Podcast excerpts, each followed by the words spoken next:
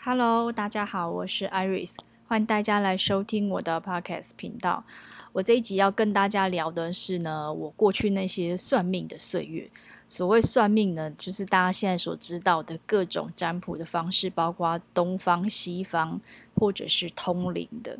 那为什么会突然想起这个主题啊？是因为有一天，我突然想起为什么呃我会走进呃占星这个世界，然后。呃，开始在发展了很多我我现在在发展的一些服务项目。那其实我想到的是说，其实我并不是一开始，比如说在我年轻或是刚学的时候，呃，我就跟现在的想很多想法是一样的。我其实最早的时候也是跟现在来。呃，找找问占卜的人，或者是问呃占星，或者是做各种能量疗愈的人，其实我都一样，跟大家走过一样。我必须说很，可能很雷同的岁月啦。现在有时候想起我那时候，呃，去问的问题，或是做的某些事情，现在想起来都会觉得。如果我那时候是那个占卜师，我应该会想说，这个人为什么来问一些很蠢的问题？因为我当初也当过一些很蠢的个案，这样子。那我要回顾是，其实我我觉得我我回想说，我最早呃所谓占卜，其实我一开始应该说最早并不是那时候就开始去问塔罗，或者是呃去。找那种通灵算命的，我最早应该是最常做的事情是在庙里面求签这件事。我是一个蛮喜欢在庙里面求签的人，应该这么说。以前啦，现在当然偶尔还是会问看一下那个神明的意思这样子。但是那时候其实，但我觉得人会受到迷惘的时候，比如说通常最容易受到迷惘就是感情受挫。所以我记得我那时候很早开始。去庙里面求签，当然就是感情失落啊、失败啊、被分手啊。举凡这种时候，就会想去呃庙里面，然后求求安慰，或者是有一段时间，比如说哦，我一直很想要有有呃谈恋爱，或者是哦想结婚，那时候求不到的时候，其实都会有很多很迷惘的时候。但那一段时间，但有一段时间就真的就是去庙里面求签。那其实我觉得庙里面求签真的也是一个。呃，你我觉得可能真的也是你，你可以说不管不管是神明，或者是说上天的旨意，或者是说一种，嗯，你可能跟这个宇宙接上线。有时候我真的觉得，呃，去庙里面求出来的签啊，真的还是蛮灵验的。我必须说，真的是，可能他每个人有缘的神明不一样，但我觉得那是一个可能，就是我在心里面有很多疑惑，我渴望有一个比我更。有力量的人来协助我解决这件事情，所以我会去庙里求签。那当时最早，我觉得呃会会有这些这些呃，就是去去庙里求签的部分。因为其实我觉得大家会去问事情啊，问就是各种占卜的方式。其实有一部分，我觉得都是因为那个时候的我们得到可能当下的创伤，比如说我工作很迷惘，然后我感情很失败，然后。就是各种你觉得人生迷惘的时候才会去。然后我回想一下，我除了问过呃去拜拜之外，但塔罗我问过，然后我好像去做过那个天使解读，这个我也问过。然后我也去做过东方的紫微斗数。哦，还有还我还记得是有一次我有去过那个那个那一次我印象蛮深刻，是有一个。那时候可能工作不是很成功吧，就是一直找不到工作，或是工作一直换的时候。然后那时候就有一个朋友，就是你知道，大喜欢问算命的人，大家都会有这样朋友，就会到处报你名牌，说啊那一家的谁谁谁很厉害，然后谁谁谁很怎么样。所以基于好奇的理由呢，都会去呃一探究竟，或者说去看看这样子。那那一次我我大概是第一次去问这一种，因为他其实是算是通灵问事，就有一个人在就是。基基本上应该是那个人，他是逗桃，就是他是在问的，但他也不是一个佛堂，但他里面就是有供佛的那一种，然后他旁边就会有一个很像师姐，然后就是帮你解的那一种。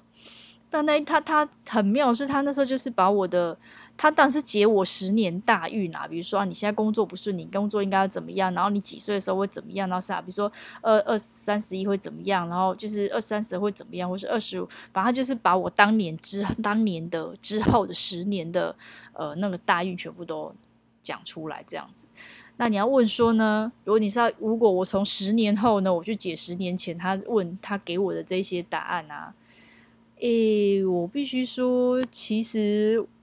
没有几样有实现。不是说，当然不是说他不准，我不能说他就不准啊。可能他对别人是准的，可能当可是他当下给我那些东西，其实我觉得他只能够安抚到我当初。那时候，因为他要讲了一些前世的姻缘啊什么的，所以可能那时候在感情失意的时候，我们有时候都会相信说啊，是不是我前世欠人家的，所以我现在被他呃糟蹋或者是什么，我就比较心甘情愿这件事。我觉得那时候有多多少少好像有一点类似这样子的因素存在。但你回到我现在这时候再去想，那那时候的我，我会觉得呃，其实我现在当然不太。同意当年他说这些话，但当年的我呢，是还因为他说这些话，我会对我自己的遭遇呢，等于是多一点理解，我就比较不会去很呃执着在那个点上。那还有做过，我好像也做过催眠，就是催眠我还分。很久以前的最早的时候，那时候就是通常也是感情失败嘛，就是大家就问说啊，那你要不要去做做看催眠啊？看这个人跟你前世有什么纠葛啊？我我在猜，现在大家其实也都会好奇这一块啦。那我一开始，呃，我还不是去做的那个人，我竟然是叫我朋友帮我看，因为我对自己没信心到我怕我自己看不到，因为我张开眼睛就是一片黑。我觉得我可能很紧张，我的头脑觉得我可能没有办法连上线，所以那时候很妙，还是我一个朋友，他就帮我去做催眠这个体验。那当然，他也是有看到一些故事啊。那你要说他是真是假，其实我也不太记得。我们只能说，那催眠的过去，我们实在无法探知它的真假，只能说可能他给了我当时的某一些心理的安慰。这样，一直到后来，我自己也有。真实的被当做个案，就是朋友的去学催眠嘛，我就当练习个案。那的确也看了很多过去式的这个故事，这样。那现在其实这一现在其实有更多更多不同不同的这样子的占卜或者是疗愈的过程哦，还包括我问过东方的紫微斗数这样子。那通常别人都会说那个很准很准这样，可是其实我自己。我不知道为什么，我觉得我好像呃，可能是我那次遇到的那个老师，不知道是不是功力没有太强。其实我觉得他听听他讲完我的紫微斗数之后，我现在回想起来，我只记得他跟我讲说几岁的时候一定要晚，他一直告诉我他，我只记得他跟我说你一定要晚婚，其他的我都不记得。他讲我工作还是他教我其他东西，我真的是一概都不记得。这样，我在猜，可能是因为当时的我可能非常想结婚吧。我在猜，现在应该，因为你知道女生真的是。一旦大概在二十八、二十九，然后如果你没有办的时候，那时候真的会呃有一种很慌张的时期，包括你可能工作那时候一无所成，然后你身边的人可能都已经开始结婚，然后人家工作也好像都很顺利的时候，我觉得会有很多迷茫。那我后来会想起，我过去有这么多，就是各方，就是。求求就是也不是说求证嘛，就是去求解的这个历程之后，其实我觉得我在很多个案来找我的那个迷茫，我其实是非常能够理解的，因为我当年 就是说，在我学的这些过程里面，其实我也经历蛮多这些疑惑啊，然后很想知道答案的这些过程。那我我后来。为什么会开始学占星呢？其实是，但我比如说，可能从小就喜欢占星，但是你知道，很久以前可能没有那么多呃西洋的那些翻译书进来，包括我自己可能英文没有太强，所以我也没有去呃去看那些外国的那些占星的书籍，是一直到后来呃就是开始有很多英文的翻译书之后，进到呃台湾之后，我看的。就是翻成中文的翻译书，其实才越来越多这样子。那一开那，但是小时候我还是喜欢占星，但是你知道那时候更久以前，那时候年代其实也就十二星座而已。就是比如说十二星座会怎么样啊，然后最多就是加上水火风土，就是大概是这样子而已。那我那时候其实就对这些是有兴趣的，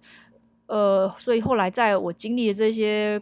呃，多很多种的算命过程之后，有有有有一天就突然觉得说，哎，我是不是干脆自己来学占星这东西？那为什么要学占星？其实我觉得有很大一部分是因为我蛮想认识自己的。好，这等一下我会来解为什么我想认识自己。那后来。我学占星的那个，就是我想认识自己嘛。对，我还想到为什么我当初要去学占星之前，我还去问他。有一次我朋友去呃算塔罗，然后他就问说：“那你对啊，既然都来了，你要不要问一下问题？”这样子。我就想说，哦，好吧，那既然都已经跟人家来到这地方，不然我来问一个问题好了。就我问的问题呢，是问说，那我到底适不适合学占星？所以我才问塔罗师说，我适不适合学占星？这问题呢，如果是现在我去做这个占卜的时候，我应该，如果我是占卜师，我会想说，你自己要学占星，你自己决定就好。这需要来问我吗？你还要花钱来给我，我帮你算，你适不适合学占星吗？我觉得，呃，现在想想，我当年的那个自己真的是。蛮可爱的，我只能这样说。但是我觉得那个占星师他其实，呃，也是他也没有，也不是说胡烂了，他也没有说你不适合学，或者是你适合学，就讲得非常。他基本上也是说他其实都可以学，只是我可能需要做的是哪一些事情这样子。那后来我其实没有一开始就学占星，我一开始先入门的是塔罗，就是塔罗牌嘛。呃，原因是因为蛮多人告诉我说，塔罗比起占星好入门很多。因为塔罗牌只有七十八张，占星要这世界实在太浩瀚了，所以我是先从塔罗之后呢，就开始才开始学占星的。那我觉得其实学这一些东西，真的蛮大一部分是为了探索自己的部分，因为我觉得，呃，像我们去被别人解星盘啊，大概。我猜最多大概两个小时就会结束了，不管你是解本命盘还是流年盘，其实差不多都会在两小时以内。那真正很多星盘上面的那些关于自己的东西，占星师是没有办法一个一个告诉你，巨细靡遗的告诉你，包括你从小到大有你的经历什么，或者是你未来会怎么样，或者是你现在该怎么样，或者是你性格里面什么什么样子的状态。所以后来我觉得是在呃开始自己。学着看自己的占星图的那个那一段学习的时间之内，就是一个慢慢边了解自己的过程。那后来我有一次，我回想起这个过程，我在回想是因为我前几年就是从现代占星转古典占星去上课嘛。那那时候上古占的时候，有讲到上升主星，其实就是我们的命主星。命主星其实就是一宫公主星啊，就是你的上升星座的公主星，这样这比较复杂一点。总之呢，他就是老师那时候上课有提到说，其实呃上升主星飞八跟十二的人，其实不太了解自己。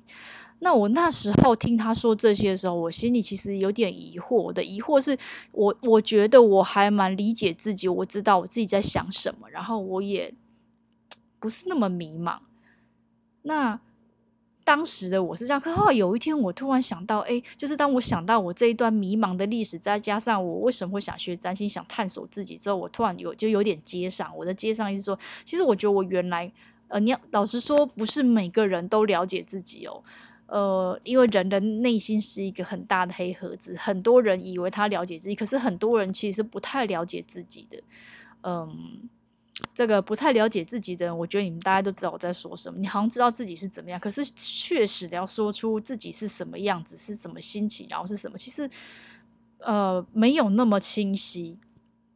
那当然。在古家里面，这样是飞到八跟十，它就不是一个让我们头脑很清晰，就是看得很清楚的地方，所以就变成是我自己。其实是后来应该说，我我可能原来也是像呃那一类型，就是不了解自己的人，但可能是在这这一段路程里面，我开始学会探索自己，一直到我可能走进身心灵之后，开始有更多内修的过程，包括上光的课程，或者是我有很多的。其他的磨练都是为了跟自己的内在有更多的连接，所以才会觉得，就是当我已经可能修炼了一段时间，觉得自己很了解自己的时候，我已经忘记了，其实我曾经有一段蛮长的时间，我跟自己是没有连上线的，就是我不太理解自己的很多内在想法，为什么会做这件事情，然后呃，去抽丝剥茧的去想自己的东西，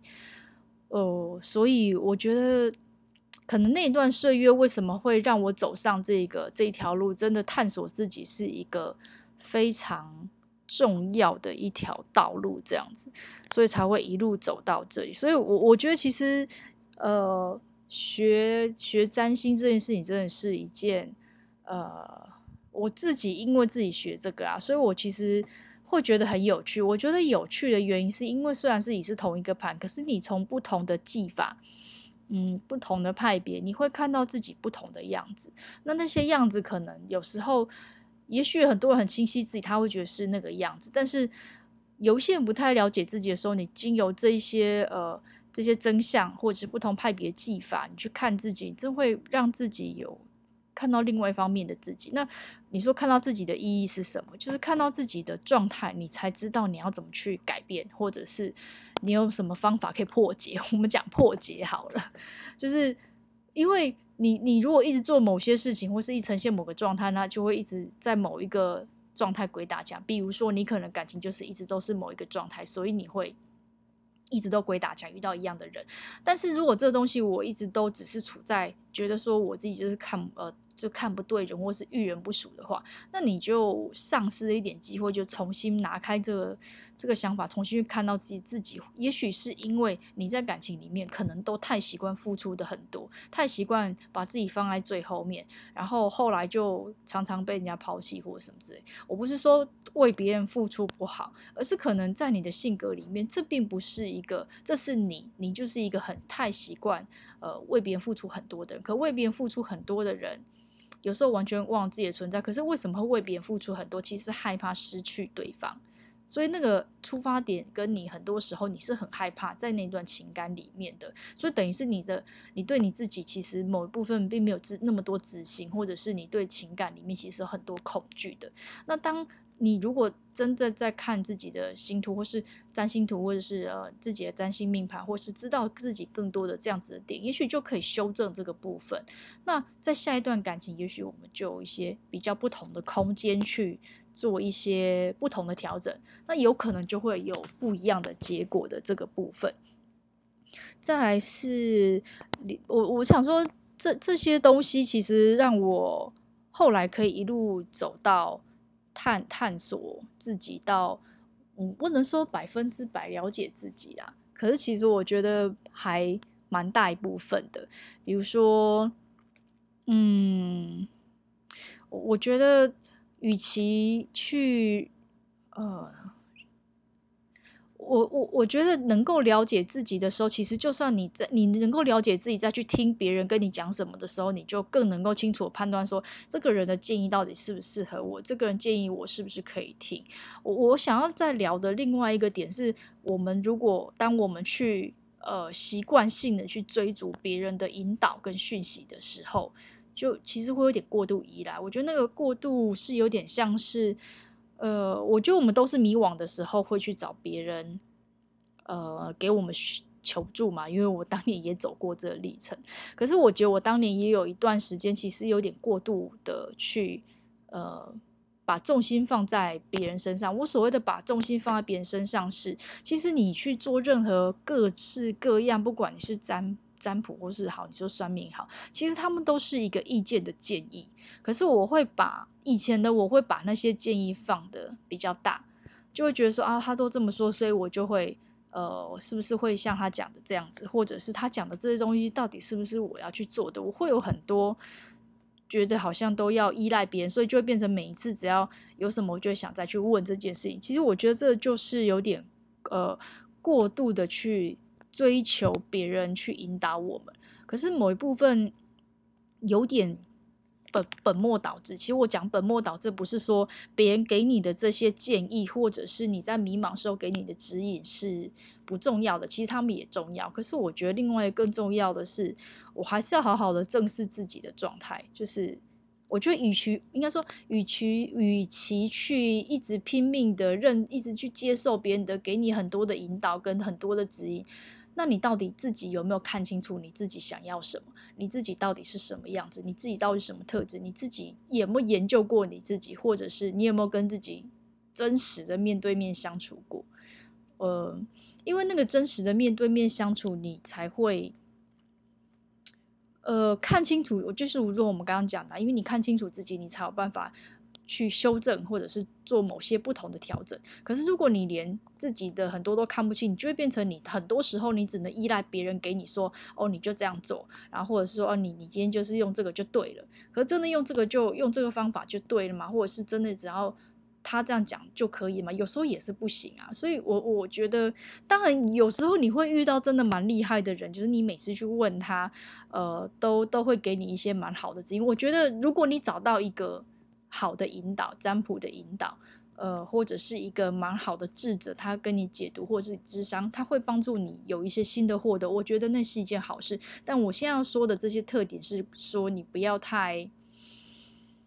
完全的，就是倚重那个人状态，就你自己根本没有要决定，你都是让他决定你要做什么。我觉得这是有点放弃自己的这种决定的这个感觉，我会觉得有有一点点可惜啊，就是。不要因为别人很多人跟你说了什么，因为我为什么会这么说？其实真的，因为我们现在真的是一个身心灵，就是算命界或者说能量界这种呃非常非常百花齐放的一个世界。我只能这么说，至少在台湾是这样，我不知道国外怎么样啦。那你还是会遇到一些人，他给你的资讯并不是完全的真实。我以前曾经听过啊，当然那是很久以前，我不知道现在还有没有人这样说啦。我以前有一个朋友，他就说他去，他也是当年跟我们一起到处算命的那个伙伴之一。有一次就跟我说，我去给那个谁谁谁看啊，然后。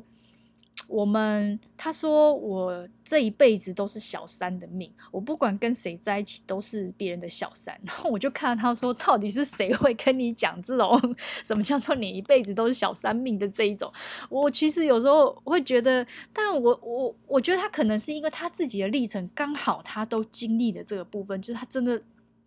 很不巧，他的他的感情真的就是。都默默会变第三者，或是被抢走了，所以可能因为他有这些历程之后，别人在说这句话，其实还蛮打击他的。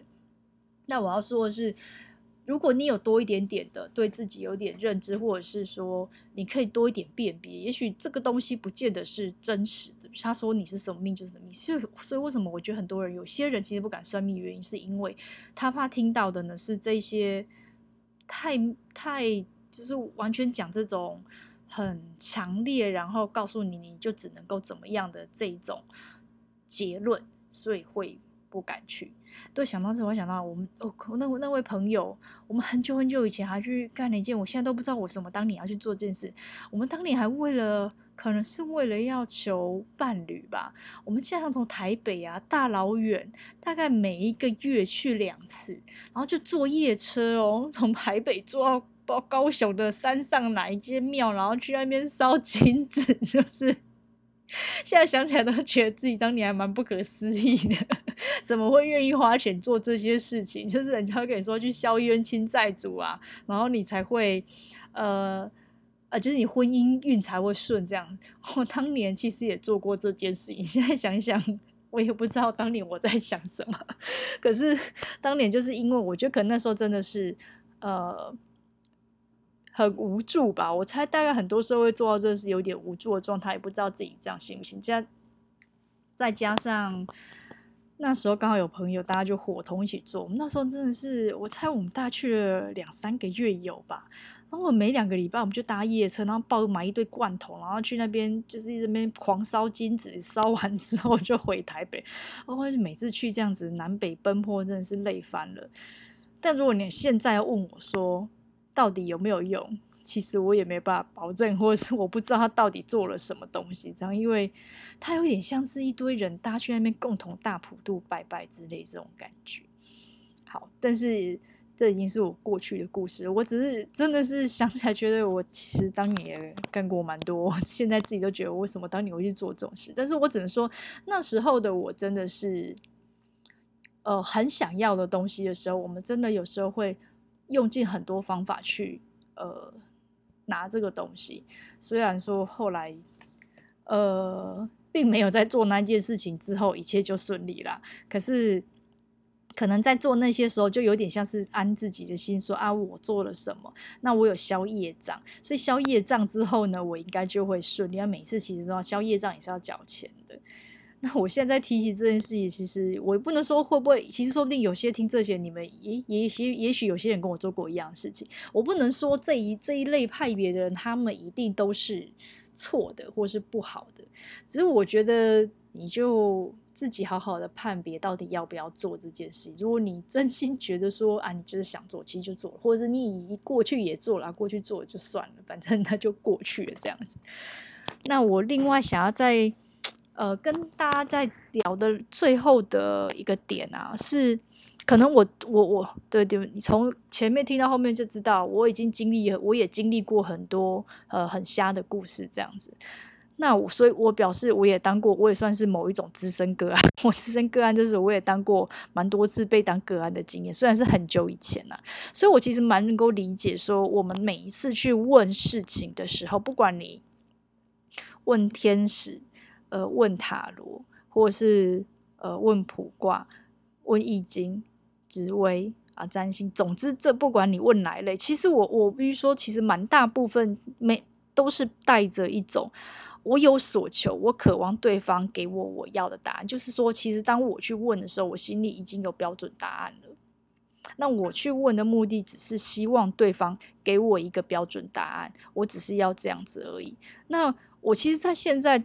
接触过蛮多个案里面，我其实也感觉出对方的意图是这样子的。那因为两边都当过，其实以我现在，我就会觉得。有时候，当我们太执着于自己心中的那个想法的时候，我们没有办法真的听到对我们有意义或有利的事情。因为为什么我会执着那个答案？是因为我当下的我很想要，可是那到底是不是那个人就不适合你啊？或者是现在你你可能就是呃会在这个状态，但不代表永远都会在这个状态，或者是说你就很不敢去放手这件事情，比如说。呃，感情不敢放手，工作可能也不敢放手，就是总之有各种我们自己内心的某一种执着状态。我比如说，我现在如果跟这个男的很很很不想跟他分开，或是我很想跟他在一起，我就会苦苦去追寻说，那我到底可不可以在一起？那我这现在不能在一起，那我可不可以两个月之后，我三个月之后，我一年之后，到底能不能跟他在一起？或者是他到底会不会分开我？我觉得当我一直在呃。执着在我要的这个点上的时候，其实某部分我已经把我很多未来的路都封锁掉了，因为我没有办法让自己去看到其他的可能性，或者是说，当从对方要引导你，对方不管是占卜师或是疗愈师，他要给你的一些答案，你是没有办法打开心里去听到其他答案的，因为你心里面那个答案已经很肯定了，很执着的在那个答案。可是我觉得有时候反而是那个执着，我们必须要放下。呃，放下那个执着，你可以听到不一样的方向，或是不一样的可能性。嗯、或者我觉得其实有时候工作也是啊，比如说我可能觉得我天生有什么条件什么不行啊，然后我去呃问了别人之后，可能对方给我的答案说啊，你可以改做什么行业，或者是你可以改从哪里做起。可是我心里面呢，却还是因为我害怕，或是觉得不可能，我还是觉得我。没有办法去，我执着于我现在这个当下的舒适，或是我一直觉得，呃，自己有很多很执着的东西没有办法放掉，那我就少了开开辟另外一条道路的可能性。有时候，说不定就是得释掉、释放掉你那个执着，你去听对方给你的那些建议，说不定就是那一些建议才是正解，而不是你现在执着答案才是正解。但我也可以完全的理解，就是当我们内心非常想要，比如说。我觉得女生大家最常想问的，但一个就是感情啦，就是比如说，这个人到底是不是我适合我的啊？或者是说，我大概什么时候才可以结婚？这些我猜这大概是排行榜大概前几名这样子。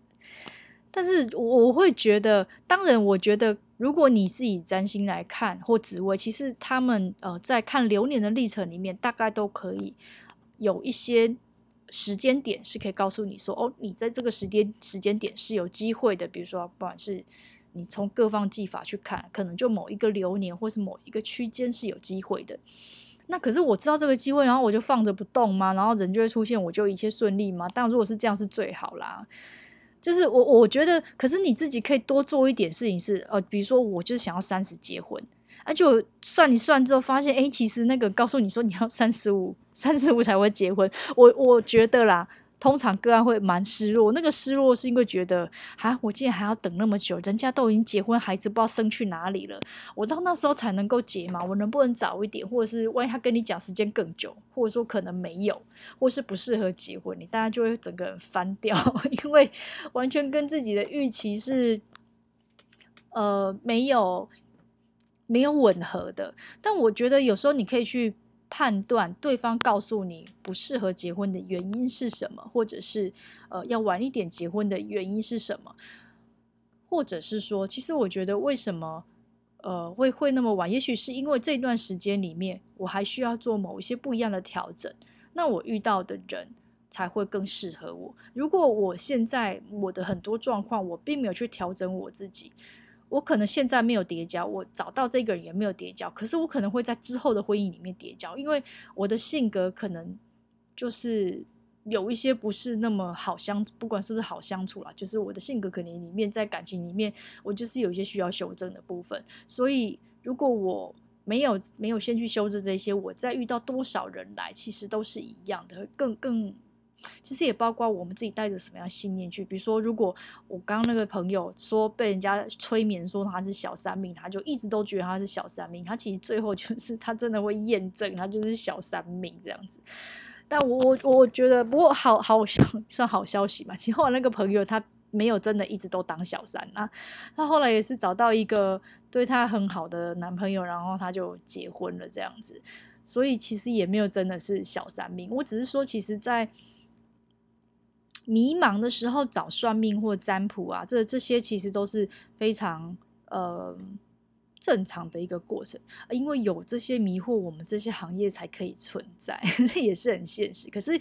也因为我两方都经历过，所以我我会觉得，呃，两方的心情我都体验过。那经历这么这么多这种岁月到现在，我会觉得我们还是可以去求助于身边的。这些嗯，咨询行业 就是占卜咨询行业，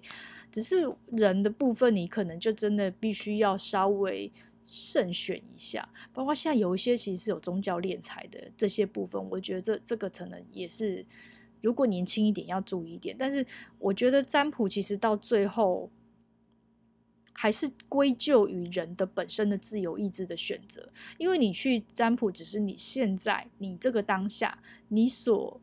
呃出现的那一条路，或者是说你的。你当下的想法，所以说占卜通常通常都是三到六个月啦。因为你当下的想法，如果你不改变的话，大概就可以知道你这一条路是会往这里走，不会再变来变去的。会在一起就会在一起，啊不会在一起就不会在一起。可是如果你在这三到六个月，你做一些不同的改变，那其实牌面就会变，所有的很多东西的改变也会变。那你你说会有命定，没错，会有命定，可是也会有很多部分是关于我们的自由意志。所以我我当然到。最后结论应该说，我觉得占卜是一个可以去咨询、可以去当来做自己参考，但你不要过度的去依赖它，不要把决定交给别人，你不要呃去做了这个，比如说算了 A，然后 A 就跟你说啊，你就要离开这家公司，然后我就想就就觉得啊，就是对，就是离开这家公司啊，就没想到离开这家公司又去一个更烂的公司，你就会觉得说啊，为什么是为什么这么烂？是不是他跟我讲错了？那你自己，我的意思说那。所以这时候，如果我把这些过错，我把那个人叫我去这间公司过错都怪给他，完了永远都是别人在帮你决定你要的未来。你自己有没有决定承担你自己的决定，就是要要哪一个？因为像有一些，嗯，我必须有些个案，他其实其实人就是迷茫，会问你说到底是选 A 好还是选 B 好？这大概是非常多人的选择。我只能说。呃，选 A 跟选 B 在当下，它必然会有不同的结果，但不代表它永远都是一样的结果，因为组合下去的可能性有无数多种。如果你现在没有那么强烈的，就是没有，这是正反两边，你都呃非常的犹豫也不敢动，那你就你动了之后，其实你也会害怕，因为就不是你要的那个呃那一条道路。但是我觉得在遇到这种抉择的时候，有时候呃，你也得告诉自己，我我就算做了一个新选择，我也不可能要那个新选择都完全是在这个时刻的当下，它都完全符合我要的。也许那个新选择，它是需要你先在这一段时间里面先磨练，或者是说度过这一段时间。也许这个新选择后面是好的，只是也许你刚跳过去的时候，你会比较，或者你有很多跟现在原则不一样，你会有很多呃，好像。怕自己做错，觉得自己做错选择那个部分。那我觉得，如果你是没做选择那个人，就是你没有跳出去，你还是留在原来的。那你在原来地方，你还是得找出你在原来地方能够更舒适的方法，要不然你就其实就会变成每天都觉得自己跳不出去，然后又在原来的地方，可是永远都在同样的地方，你其实也没有要跳出去的意思。但是你的人生其实也少了改变的可能性，这样子。好，那我们今天呢，跟大家聊这个主题呢，就是一个。聊我过去的算命，所以还有一些，我觉得当自己开始成为被呃，就是占卜的那一方，或是做疗愈师的那一方的心情，跟这一路以来心里的感想，我真的深深的还是觉得，大家还是好好的把自己的内在，好好的知道自己要什么。我觉得去发掘你自己内在那个部分，去感，去理解、了解那个部分。呃，再去综合别人给你的建议，我觉得那可能就是会比较好的一种和谐，而不要把所有的决定全都给别人这样子。好，那我们这一集就聊这喽，谢谢大家，拜拜。